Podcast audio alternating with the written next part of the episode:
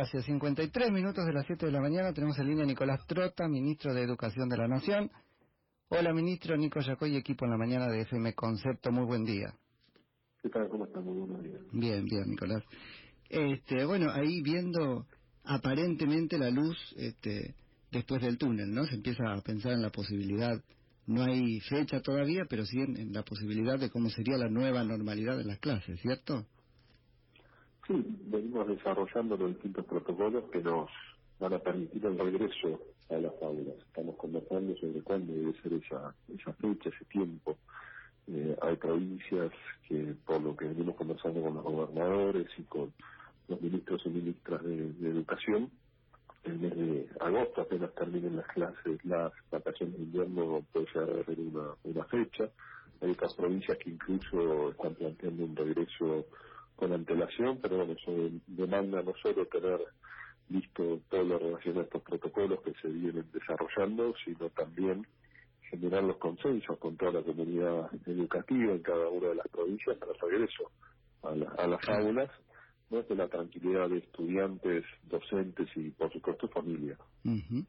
Ministro, hay una, una demanda, por ejemplo, eh, relacionada con sumar al Congreso, ¿no es cierto?, lo que sería la planificación del regreso a las clases. ¿Qué posición este, tiene sobre esto? ¿O por ahí es algo que, que el Consejo este, Federal de, Educación está bien que haga por sí mismo? No, no sé qué. No, la verdad que no, no, no, ha llegado una nota del Congreso sobre ese tema, no, no lo hemos analizado todavía en el marco de esta, de esta comisión. Hemos realizado para, para el desarrollo de, de cada una de, de los protocolos que estamos trabajando eh, dos comisiones, una comisión representada por el Consejo Federal de Educación, que son todas las provincias, también por, por especialistas, por todos los sindicatos nacionales, por los centros de estudiantes, buscamos la, la, representación más plural de todos los actores del sistema educativo y en el caso universitario, por supuesto está el Consejo Interuniversitario Nacional que aglutina las universidades nacionales, el Consejo que aglutina las universidades privadas, que es el CRUP, los sindicatos docentes, especialistas y las federaciones universitarias de, estudiantes, ¿no? En el caso de los representantes de, los estudiantes de la FUA. Pero bueno, eso será un punto que analizaremos en la en la comisión y, brindaremos una respuesta eh, al Congreso. Bien, bien. Eh, ministro, ¿y cómo sería, bueno, esta esta vuelta a clases? ¿Qué, qué, parámetros usted este, de, alguna manera sugeriría en esa discusión? Bueno, los primeros pasos relacionados a lo los protocolos no es no es eh, ninguna innovación, sino simplemente es aprender de lo que han sido los protocolos que se han desarrollado en otros sectores del trabajo, que han visto la posibilidad de tener marcos de apertura en las últimas semanas en distintos puntos del país, y también los protocolos desarrollados por los países europeos en su regreso al aula. La clave así es el distanciamiento social, y esto implica que no van a poder ir todos los estudiantes todos los días al mismo tiempo, para sostener el distanciamiento social dentro del aula, en los espacios comunes, al momento de ingresar a la escuela. Esto implica un ingreso escalonado para tratar de que no se produzcan procesos de saturación del transporte público en nuestras ciudades medianas y grandes el hecho de no haya vínculo entre los estudiantes de distintos grados dentro de la escuela, para evitar también la posibilidad de, contagio, y por supuesto todas las medidas vinculadas a lo que debe ser la, prevención relacionada a la higiene, y finalmente el, punto también importante que son los protocolos de actuación en el caso de que haya un caso positivo de COVID-19. Porque ah, fundamental, claro. Eh, ahí tenemos que ver cómo rápidamente a partir de un caso positivo que hay que aislar, aislar el aula, la escuela, bueno, todo eso está en desarrollo y lo que planteamos nosotros a partir de estas comisiones son protocolos de, alcance nacional y veo que cada una de las provincias puede a partir de esos protocolos avanzar en medidas más restrictivas y si así lo sugiere. Ahí, ministro, un tema que que me parece aparece en la mesa es la la autonomía o la capacidad de decisión de cada este, director o directora, porque uno tiende a pensar, ellos sabrían muy, muy bien qué hacer con su escuela, ¿no? Y, no sé qué margen tienen para, para poder dar esas normas, modificar los protocolos generales, pero usted comparte la, la intuición. Sí, por supuesto, ahí lo que tenemos que tener al momento de redactar los protocolos en la diversidad de realidades de nuestros establecimientos educativos tanto en la cantidad de estudiantes, en la realidad edilicia, en las dimensiones de los espacios, que se puede adaptar a las distintas posibilidades que da el protocolo, no tanto de cómo garantizar el distanciamiento social dentro de un aula en los distintos niveles educativos, ¿no? Y a partir de allí, la decisión final la va a tener cada escuela. ¿no? Si en un aula puede haber, según estas dimensiones, 15 estudiantes, 20, es muy distinto, entonces tiene que tener una redacción que permita el cumplimiento de estos conceptos que vos estás planteando que nos parece centrales. Y, es lo que uno observa que han realizado los países que han regresado a la escuela y por supuesto que en cada establecimiento educativo se garantice las medidas preventivas relacionadas al higiene. ¿no? Eso también es un punto central para llevar a la tranquilidad. Una escuela, un establecimiento educativo que no la garantice va a tener que llevar adelante las modificaciones necesarias para poder regresar a la escuela, nunca dejando de lado esta realidad concreta que estamos en medio de una pandemia y que no hay margen para las equivocaciones en cada uno de los aspectos de la vida para no lograr que se produzcan contagios que impliquen aumentar la circulación del virus. Ahora hay, ministro, otra forma de la eh, inequidad que puede eh, quedar manifiesta, que es que, bueno, hay algo tan simple como escuelas más grandes y escuelas más chicas, ¿no? Y eso ya mismo es una diferencia fundamental respecto de la distancia que hay que este, guardar, etcétera. ¿Qué, ¿Qué va a pasar con eso? Porque uno podría pensar que, que se imparta clases en, en anexos, no sé, eh, clubes, etcétera. Bueno, eso es muy difícil pensar que se puede duplicar o aumentar la, infraestructura escolar. Ahí, según la dimensión de cada escuela, se va a tener que dividir en dos las aulas, en algunos casos en tres, y no necesariamente en todos los grados. ¿no? Hay grados que quizás se pueden dividir en dos, otros que se pueden dividir en, tres.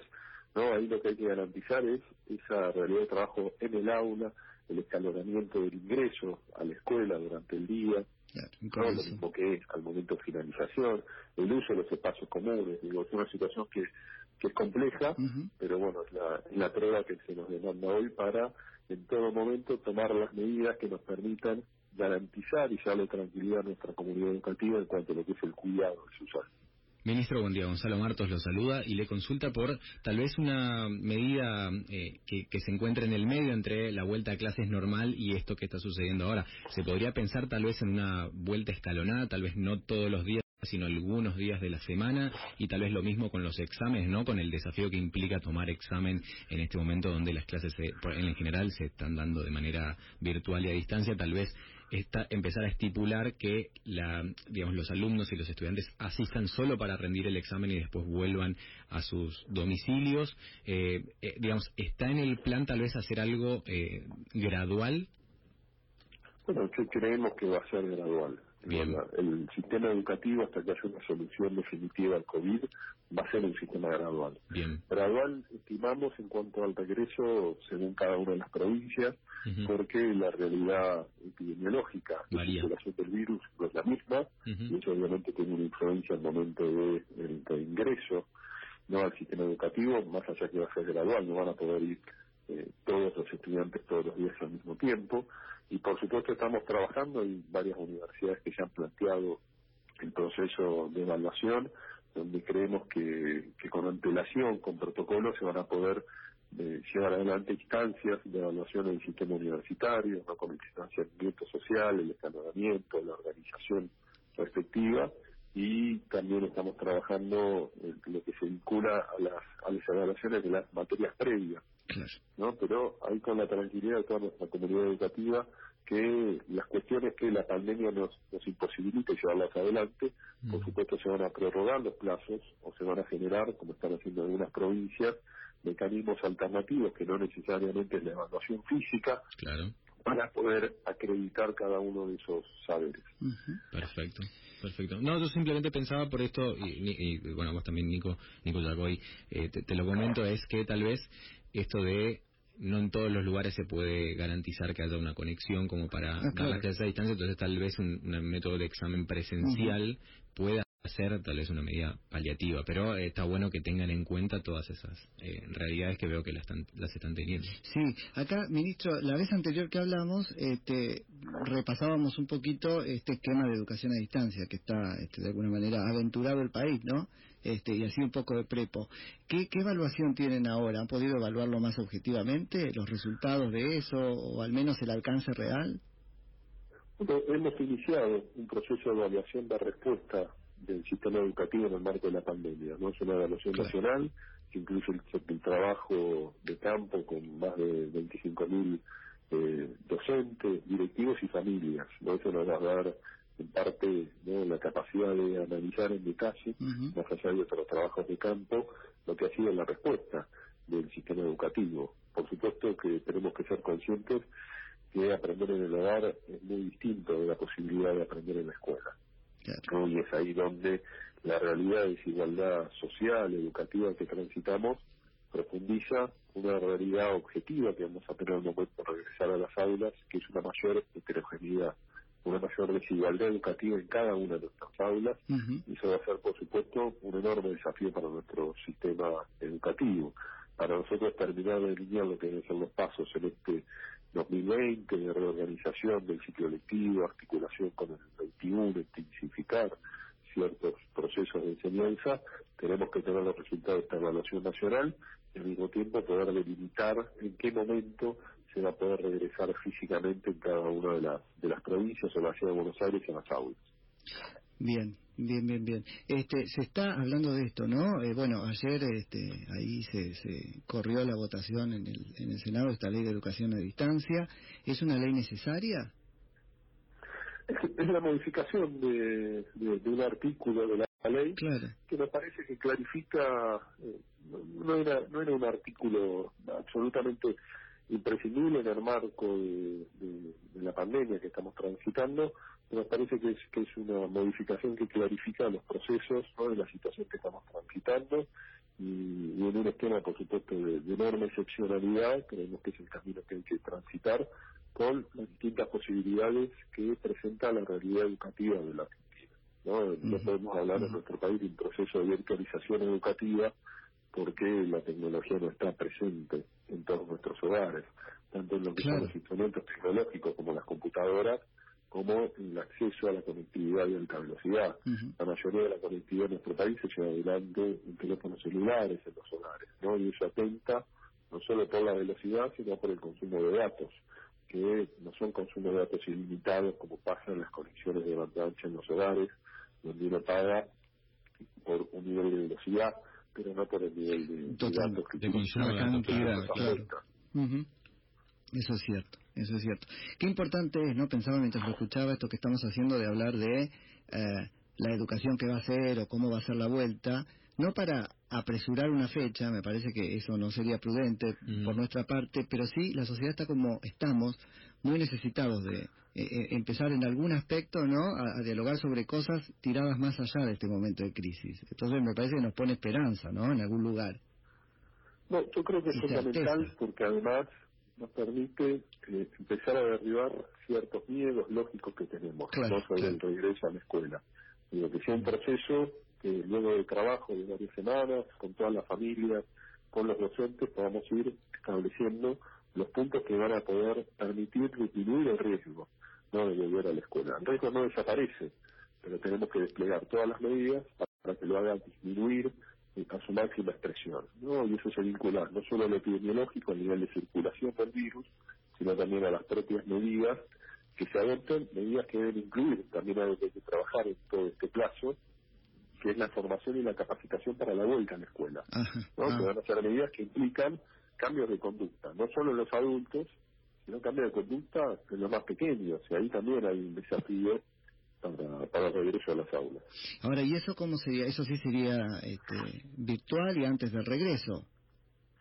No, para los docentes. Si la experiencia, sí, si vemos la experiencia de varios países, parte virtual, y una semana antes del regreso se empezaron a tomar todas las medidas de capacitación para todos los docentes, personal docentes, directivos en las escuelas, y al mismo tiempo algo que tiene que estar listo en igual, de igual modo es la infraestructura escolar, digo, todos los protocolos relacionados a la higiene, a la limpieza. En una escuela hay dos turnos, entre turnos hay que proceder al proceso de desinfección de cada aula. Bueno, todos estos elementos son indispensables para la tranquilidad de nuestra comunidad educativa y tienen que estar garantizados en cada una de las escuelas. ¿no? son 56.000 establecimientos educativos en la Argentina con realidades muy diversas. ahí, por supuesto, hay, un desafío que también demanda la participación de todos los sectores para garantizar el cumplimiento de cada uno de los protocolos. No es solo el Estado, es el Estado, los directivos, los docentes, la familia, porque a partir de la mirada atenta de todos vamos a lograr eh, llegar a mayor tranquilidad y cumplir cada uno de estos protocolos. Ministro, sí. Ministro, una, una última pregunta, tal vez, Nico. Sí, sí, sí. Perfecto, ministro, una última pregunta. Eh, yo sé que esto es lo más acuciante ahora, ¿no? Tratar de que la vuelta a clase sea eh, la más normal posible y, la menos eh, grave en, este contexto tal vez crítico, pero eh, yo quisiera preguntarle sobre un objetivo que usted se plantea, digamos, a lo largo de la gestión en, materia de educación, sacando de nuevo esto de la pandemia. Bueno, para nosotros en términos educativos, ¿no? un concepto general es la centralidad que debe tener la escuela para la ruptura de las desigualdades. ¿En qué se traduce eso? Para nosotros hay distintos aspectos, más allá del proceso de inversión central que debe tener la, escuela, el sistema educativo, que implicaba la reducción de inversión en los últimos años, porque en el 2015 se llegó al 6,1% de inversión, ¿no? y previo a la pandemia eh, había disminuido en cuatro años al 4,8%, y eso impacta, por supuesto, en la realidad de nuestra escuela, al mismo tiempo que las crisis sociales impactan en la realidad de nuestros estudiantes, y eso profundiza, complejiza los procesos de enseñanza-aprendizaje. A nosotros, los lineamientos que deben permitir esa centralidad educativa, además de lo mencionado, es una, lo que posibilite la, la, escolarización temprana de nuestros estudiantes, ¿no? universalizar la sala de cuatro, avanzar rápidamente en, la obligatoriedad de la sala de tres, con el desafío de infraestructura que esto conlleva, y el otro eje para nosotros en la educación obligatoria se relaciona a repensar nuestra escuela secundaria, ¿no? como un espacio que debe interpelar a nuestros adolescentes, ¿no? relacionado también a cuestiones vinculadas al marco tecnológico, la vinculación con el mundo del trabajo, con la educación superior, y un eje muy importante que también permite dar el debate profundo sobre la calidad educativa y que hay que trabajarlo con los sindicatos docentes, se relaciona a la formación de nuestros maestros, una responsabilidad central en cuanto a la presencia que debe tener el Estado en la formación permanente de toda nuestra comunidad educativa. Ministro, muchísimas gracias por la conversación y que tenga un buen día. Muchísimas gracias a usted por el tiempo. Gracias. Es Nicolás Trota, ministro de Educación de la Nación.